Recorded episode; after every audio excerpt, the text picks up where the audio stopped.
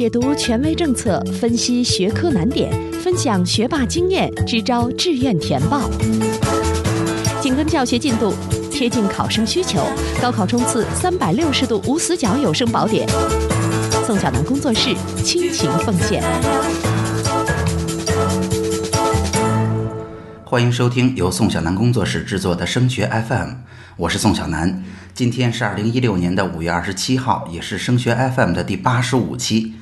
那今天的节目当中，我们要为大家分享的是从五月二十五号开始，山东省教育厅和相关的九所山东省的高校集中发布的跟二零一六年夏季高考综合评价招生有关的政策和相应的招生简章。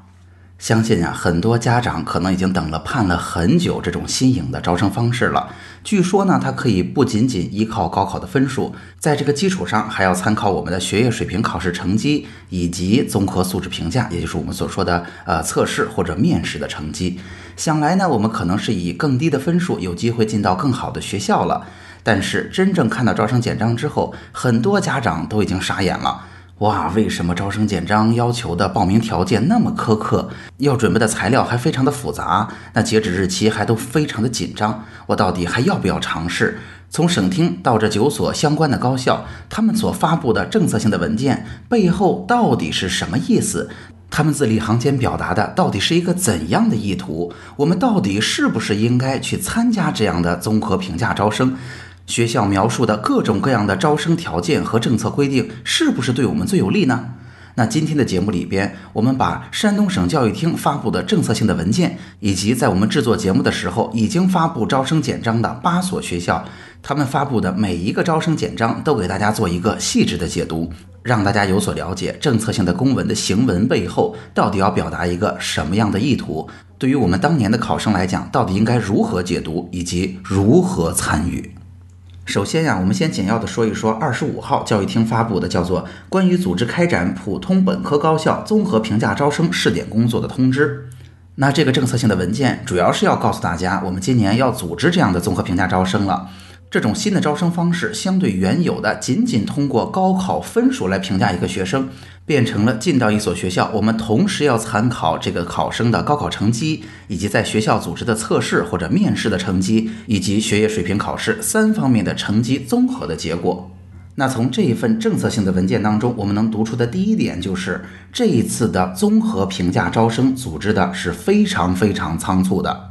为什么这么说呢？哈，因为这是一个政策性的文件，以后的每年也都会基本上按照这个文件来进行。所以在文件当中，他提到了所有的高校需要在二月底向山东省教育厅提出申请，是不是参加当年的综合招生。那在之后就要尽早的提交跟综合评价招生有关的招生简章，在四月份应该就要完成综合评价招生的报名工作了。那因为今年是第一年试点，所以报名工作被推迟到了六月上旬结束。那相信大家不难听明白，本来这个事儿教育厅规划着也得有两三个月的时间完成，但是因为今年是第一年的试点，所以时间被压缩的非常紧凑。我们下边只有七到十天的时间来完成提交材料了。那以自主招生的经验来讲，这个材料组织完是非常非常吃力的。如果您要参加，要抓紧开始了。那引申一步哈，这样一次综合评价招生的实施，其实是我们山东省教育厅针对高考改革实施的统一方案的一部分。那大家都知道，对于二零一七年秋季，也就是九月份入学的高一的同学来讲，到那时候他们就不需要进行文理分科了，而是在七科当中选三科进行高考的考察。那这次的综合素质评价招生，连同到那时候的七选三，通通都是山东省高考改革的一部分。那其实啊，我们这一届教育厅的政府班子在改革方向上还是非常激进的。那这一次改革的方案，其实在很早很早就已经提交到教育部了。那本来是打算，可能二零一六年秋季入学高一的同学就已经换成七选三。那我们也可以看到，这种综合素质评价的高考配套的改革方案，其实也是被教育厅积极的推动着执行的。那是为什么今年这个政策看起来非常的仓促，但是同样还是去实施了。那在这个文件当中，我们不但能够读出教育厅积极改革的这种比较激进的态度和心态，我们同样能够看到教育厅这一次对于高校的具体要求。我们可以这么说，高校的心态跟教育厅是完全不一样的。那在高校的招生简章当中，大家也能够看到哈，大部分的高校对于考生提的要求是非常非常高的。那给人的感觉就是，这是政策实行的第一年，大部分高校持有了一个观望的态度。那为什么可以观望呢？最核心的原因就在教育厅的这个文件当中有所体现，那就是拿给试点高校进行综合评价招生的招生计划，其实是占着这些高校在本省的招生计划的。然而，如果这些招生计划你没有用尽，也就是没有招满的话，这些招生计划完全可以被挪回到本科一批、二批这些统招的位置里边。也就是说，这次的招生无论成功还是不成功，对于高校来讲没有损失。它的招生计划都能够得到充分的利用，所以高校是没有什么压力和负担的。那同时，我也看到很多家长拿着这一次的综合评价招生的改革，因为它的政策很像，去跟自招去做比较。那其实这样的改革跟自招是完全不一样的。自招前年也进行了改革，但是大家知道，改革的时候自招已经进行了十年，这样的名额我们不敢大幅度的进行削减，甚至把它做到没有。因为第一，自招的招生计划，如果你没有招成功，你是不能够拿到统招里来的。所以高校都会非常积极的参与自招，把拿出来的给了好专业的名额，尽可能的招到好学生。第二，自招已经进行了十年，如果你招失败了，如果你进行了一轮改革之后招的人数特别特别少了，考生和家长会立刻给教育主管部门带来巨大的舆论压力。所以这一次综合评价招生政策的改革和自主招生在两年前政策的改革是完全没法比的。那在教育厅的这份文件当中，给出高校的招生计划要求是。拿来作为综合评价招生的招生计划，不能超过当年高校在本省招生计划的百分之二十。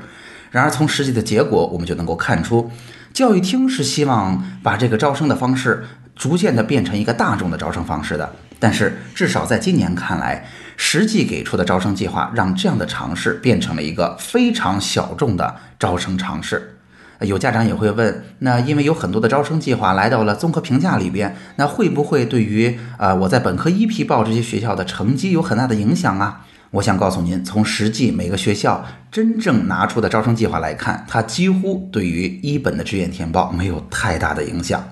好了，简单的说了说教育厅发布的这份政策性的文件之后，我们要来说说这九所学校了。那截至我们录制播客的时候，已经有八所学校给出了招生简章。那八所学校呢，我把它分成了三个大类。第一类是有自招的学校，那现在就是山大和中海大。那中国石油大学现在还没有给出招生简章。我们可以看到，有自招的学校参与综合评价招生，显然是一个打酱油的心态。他是很牛的，他在自主招生里边已经招到了非常非常多优秀的同学，所以对于综合评价招生这样一种呃补充形式的招生来讲，至少在第一年，他们并没有表现出太大的热情，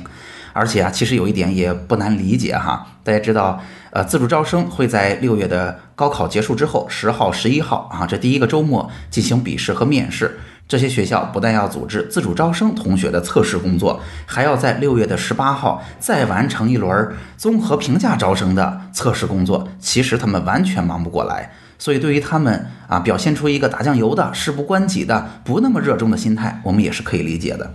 那对于没有自招的剩下的六所学校而言，总体上分成了两个阵营。那一个阵营就是谨慎参与，静观其变。你看他招生简章发布的意思就是，啊，既然教育厅有这个要求，我就参加。但是事实上，我并不热衷于参加。那第二类没有自招的学校，就是他在综合评价招生的这样一个相应的分数段上，他真的可能通过利用这样的招生规则，为自己迎来更多更优秀的生源。那对于这些学校来讲，他们在招生简章当中体现出的第一年的做法，也不是非常的激进。我们可以这么说，他们保守的进行了认真的尝试。那下面我们就对这八所已经发布了综合评价招生简章的高校，逐一的进行一下点评。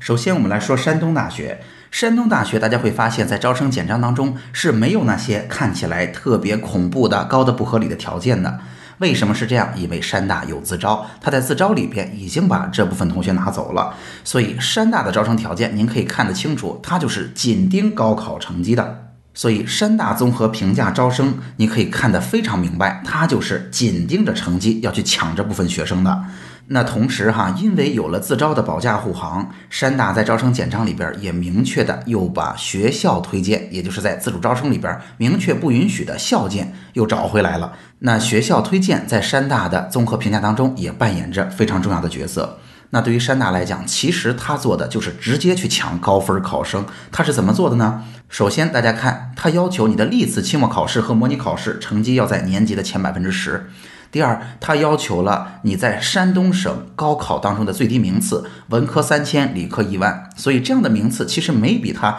真正录取低多少。第三，山大给你进行啊，无论是笔试还是面试这种测试的结果，仅仅占最后结果比例的百分之二十，占的比例相对而言还是比较低的。所以大家能够听明白了，山大这所学校因为有自招，所以他在这儿更多的就是来追逐高分考生。然而，大家想想看，如果你在平常的模拟考、期末考都能考到年级前百分之十，您在山东省的高考当中，文科能在三千以前，理科能在一万以前，这些条件如果你都满足了，其实你考上山大也是一件不超级难的事情。所以可以这么说，因为有自主招生的保护，山大的综合评价招生显得并不是特别有诚意。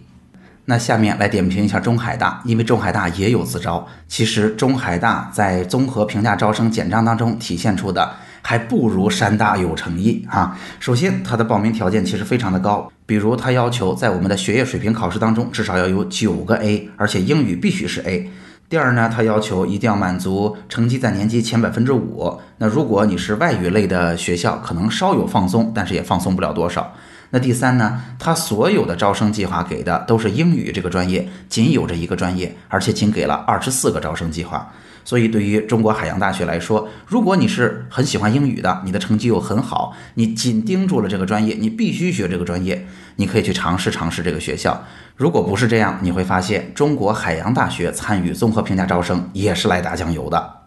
那么第三所学校，我们来说说青岛大学。青岛大学属于刚才我提过的，它其实很认真的想要参加综合评价招生，它是属于这种稍微保守一点，但是非常认真的、很有诚意的参与这种招生尝试的学校。那当然啊，这也跟青岛大学在我们省内的定位有关。那大家知道，在省内二幺幺院校就是有自招的三所，但是青岛大学在省内也是一所非常非常出色的高校。可以这么说，在这一次的综合评价招生当中，青岛大学表现出了一个省内名校应该有的风范。那首先提醒大家，青岛大学是可以仅仅靠学业水平测试来参加的，而且它的要求并不超级高，你只要有八门以上是 A 就可以了。那如果你没有达到八门都是 A，他会要求你，如果有六门是 A 以上，你可以有明确的奖项来参加我们的综合评价招生。对于青岛大学来说，哈，它在招生简章当中对于这些奖项的要求还是非常具体的，大家可以去看看你手里有没有这样的奖。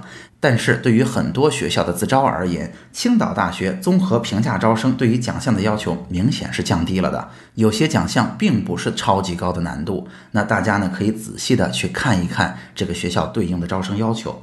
那同时，对于青岛大学来说，学校给的你的主观测试，它所占的比例在最后当中占到了百分之三十，这也是相对比较高的一个比例了。那第四点之所以我说青岛大学非常的有诚意，就是第一，它的招生计划还可以了，已经有一百来个人，已经不少了。第二，就是这个学校给出的专业选项都是非常非常好的专业，都是青岛大学优势的专业，或者说热门的专业。它包括了像外语啊、法学呀、商学呀、经济呀，包括了呃数理化，包括了电子、计算机，还包括了它最厉害的医学。所以简单小总结一句哈，青岛大学在这次综合评价招生当中是非常有诚意的。如果你的分数跟它差不了太多，或者满足它的报名条件，应该去看一看，这是一所很不错的学校。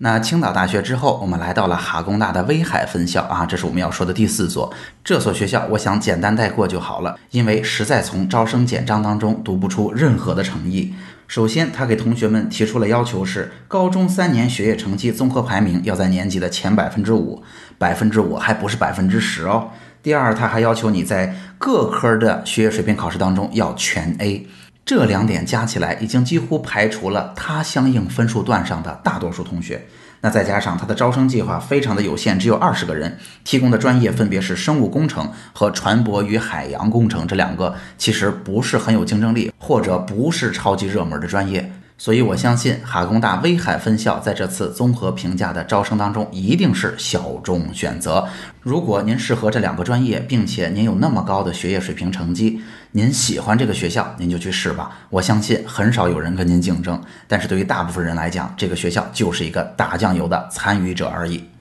那第五所我们要点评的大学就是山东师范大学。山东师范大学可以说在专业的提供上也是非常有诚意的。一方面，它提供了一百一十个人的招生计划；另一方面，它提供的是像教育学、英语、政治、语文、历史、地理、数学、物理、化学、生物、心理、计算机这样全科的师范类专业。这些显然都是山东师范大学的优势专业，可以说满满的诚意。那它的风格呀，跟青岛大学相似，属于这种非常想积极的参加，但是在第一年相对而言又比较严谨、比较小心的学校。那它的要求是，要么你在学业水平考试当中有十门 A，要么呢你有六门 A 就可以了。但是其实数学、外语和语文必须要是 A 哈。在这个基础上，他提了非常明确要求的各种奖项的目标。比如说学科竞赛这一类呀，比如说科技创新这一类呀，因为山东师范大学把所有的奖项的要求提得非常非常具体，他没有空泛的说任何事情。所以，如果您手头有奖，如果您想留在山东，如果您还想学师范类的专业的话，我认为您应该去仔细的看一看山东师范大学的招生简章。宋小南工作室制作的专业选择详解和平行志愿规则的定制课程，已经在腾讯课堂和淘宝网两个平台上线了。我们一如既往地努力把复杂的事情变简单，通过简洁有效的方法和扎实实用的信息，教您填报一个适合孩子又有发展前景的好志愿。在腾讯课堂或者淘宝网搜索“升学定制课”，就可以找到他们了。前面为大家点评到了山东师范大学，那下面我们要为大家点评的第六所学校是山东科技大学。那山东科技大学可以说是在这次综合评价招生当中诚意最足、报考门槛最低、招生计划最多、给了我们最大的诚意和热情的一所学校。那首先，山东科技大学在法学、日语、朝鲜语当中分别招三十个人。在测绘、数学、应用物理当中分别招三十个人，它的招生计划达到了一百八十个人之多，这是现在我们能够看到的这次综合评价招生当中招生计划最多的一所学校了。那同时，大家不难猜测，它招生要求的风格跟青岛大学呀、山东师范大学呀都是蛮相近的，但是它的要求明显放低了。明显放低的体现就是在它并不要求你一定是哪个具体的奖项。而是他会粗略地说，如果你在某一个学科领域有特长，或者获得过省级三等奖以上的奖项就可以了。但是他没有规定一定得是奥赛呀，一定得是信息学比赛呀，并没有去做这样明确具体的规定。包括他语言文学类的特长也是这么描述的：只要在语言文学方面有兴趣和专长，并获得过省级三等奖以上的奖项者就可以了。他并没有提到底你要获得哪个具体的奖项。所以，至少在招生简章体现出的学校态度和心态来看，山东科技大学是对于综合评价招生最积极，也是对考生最友好的一所学校了。那第七所我们要为大家点评的大学是青岛科技大学。青岛科技大学同样是一所认真积极的参与这一次的综合评价的改革尝试，但是因为是第一年，显得比较严谨，稍微有一点保守的这么一所学校。那首先呢，它提供的专业都是它非常擅长的专业，包括像化学、信息与计算科学、化学工程与工艺等等这样一类专业，以及呢，它比较擅长的计算机呀、自动化呀等等这些专业。如果您要选择这所学校，建议您还是认真的去翻一下它的招生简章。那青岛科技大学一共给了六十个招生计划，那它招生简章当中对于奖项的要求也是非常非常具体的，一定是你参加过哪个比赛，获得过几等奖以上才符合我的要求。所以，如果您想选择这样一所学校，您记得仔细去查看招生简章提到的细节。我们要为大家点评的最后一所，也就是第八所学校，就是山东财经大学了。可以这么说，山东财经大学的风格呢，既不像山东科技大学那样那么的友好，又不像有自主招生的学校一样那么打酱油，它是处于中间领域的一所学校。为什么这么说呢？哈，首先，山财在专业的提供当中给出了非常大的诚意。山财给出的三个专业都是非常好的专业，是它的金融学、经济学和金融数学这三个专业，在山财这所学校里的专业录取分数一向都是不低的。但是相对而言，在综合评价招生当中，毕竟这几个专业给的招生计划比较有限，加起来才六十个，而且呢，它的具体要求都是不低的。比如说，想要入围这些专业，它要求的条件就会有学业水平测试全 A。或者说，我有所有奖项的具体要求，可以这么说吧。山财给出了很好的专业，但同时条件要求的也一点儿都不低，还是蛮苛刻。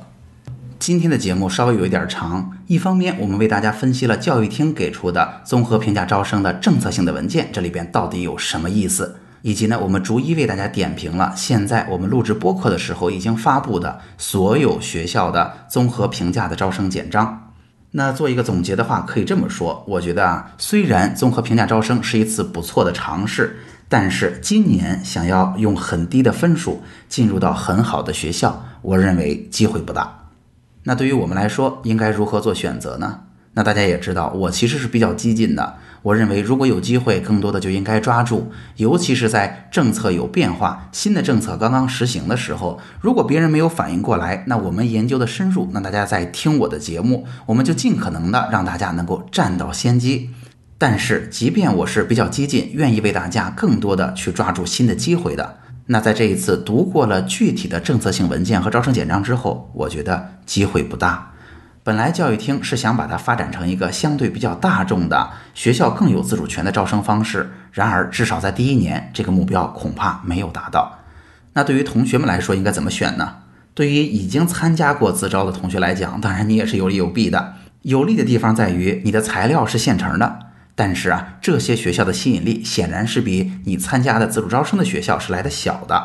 而且政策也明确的说了，这样的学校如果拿到了，会在提前批来填报。那提前批在山东省录取的顺序是高于自主招生批的，所以即便我们拿到了这些学校综合评价招生的优惠政策，那如果我们拿到了自招，我们仍然会放弃他们。所以对于参加了自招的同学来说，可以说这些学校的吸引力并不大。那对于没有参加自招的同学怎么说呢？如果你有学业水平测试的十个 A 啊，或者很多很多个 A，八九个 A，或者呢，你可能有一点小奖项，这些奖项啊不足以让我们参加自主招生，但是我们还没有用上过。如果是这样，我建议你做一做尝试。那怎么去选择学校呢？毕竟就只有九所哈，并不难选。首先，我建议大家去看看他们的招生条件。只要我们满足条件，并且相应的专业我们是满意的、想进的，或者我们觉得至少它挺热门，我们能接受，现在就可以赶紧去尝试了。毕竟截止日期离我们非常的近了。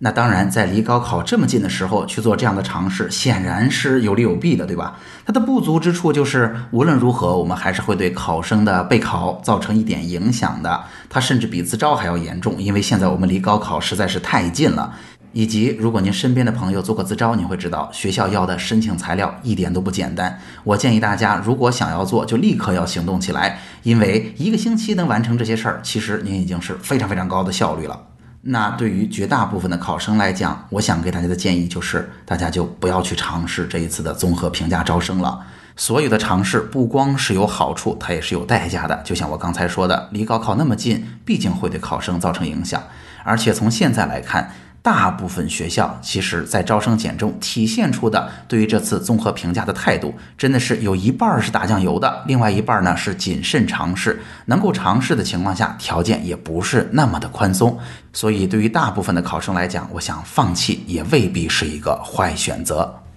好，今天的节目就到这儿。除了收听播客，强烈建议您加入升学 FM 的听友群。在这里，您不但可以与三千名高中的家长和考生及时讨论自己关心的问题，还可以参加周三晚上我专门为听友准备的直播答疑。听友群的加入方式，请查看我们的微信公共号。添加微信公共号，请您搜索汉字或者全拼，都是升学 FM。升学 FM，让我们在孩子升学的日子里相互陪伴。我们下期见。